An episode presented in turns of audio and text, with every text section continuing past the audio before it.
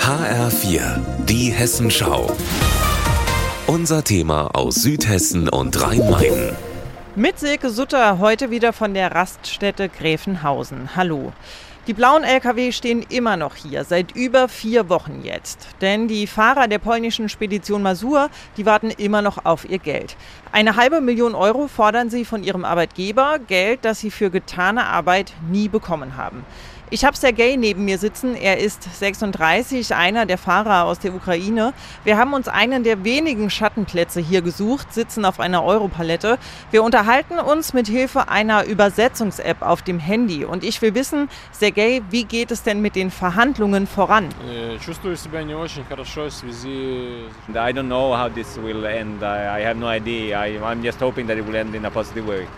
Ja, Sergej zuckt mit den Schultern, er weiß es nicht und hofft aber auf ein positives Ende. Wie er sagt, hat der Spediteur den Kontakt zu den Fahrern komplett abgebrochen. Er würde nicht mehr antworten auf SMS oder Anrufe. Uh, and when they try to contact him with SMS and so on, he doesn't uh, reply. Die Fahrer haben zum Glück die Unterstützung von verschiedenen Gewerkschaftlern, können derzeit aber nichts machen außer warten. Circa 120 Fahrer hängen in diesem Zustand vollkommen in der Schwebe hier auf dieser Raststätte fest. Bei Autobahnlärm, wie man hört, bei Starkregen wie in den letzten Wochen und jetzt momentan bei einer ungeheuren Hitze. Also hier fühlt man richtig, wie der Betonboden von unten die Wärme abstrahlt. Die Sonne brennt von oben, es gibt kaum Schatten. Die Fahrer sitzen zwischen ihren Lkw, da haben sie sich ein paar Sitzgelegenheiten gebaut aus Paletten.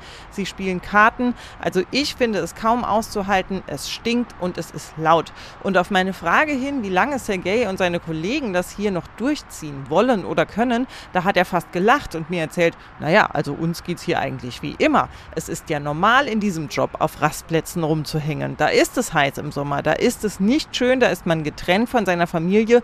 Das ist normal und gehört dazu, hat Sergei gesagt.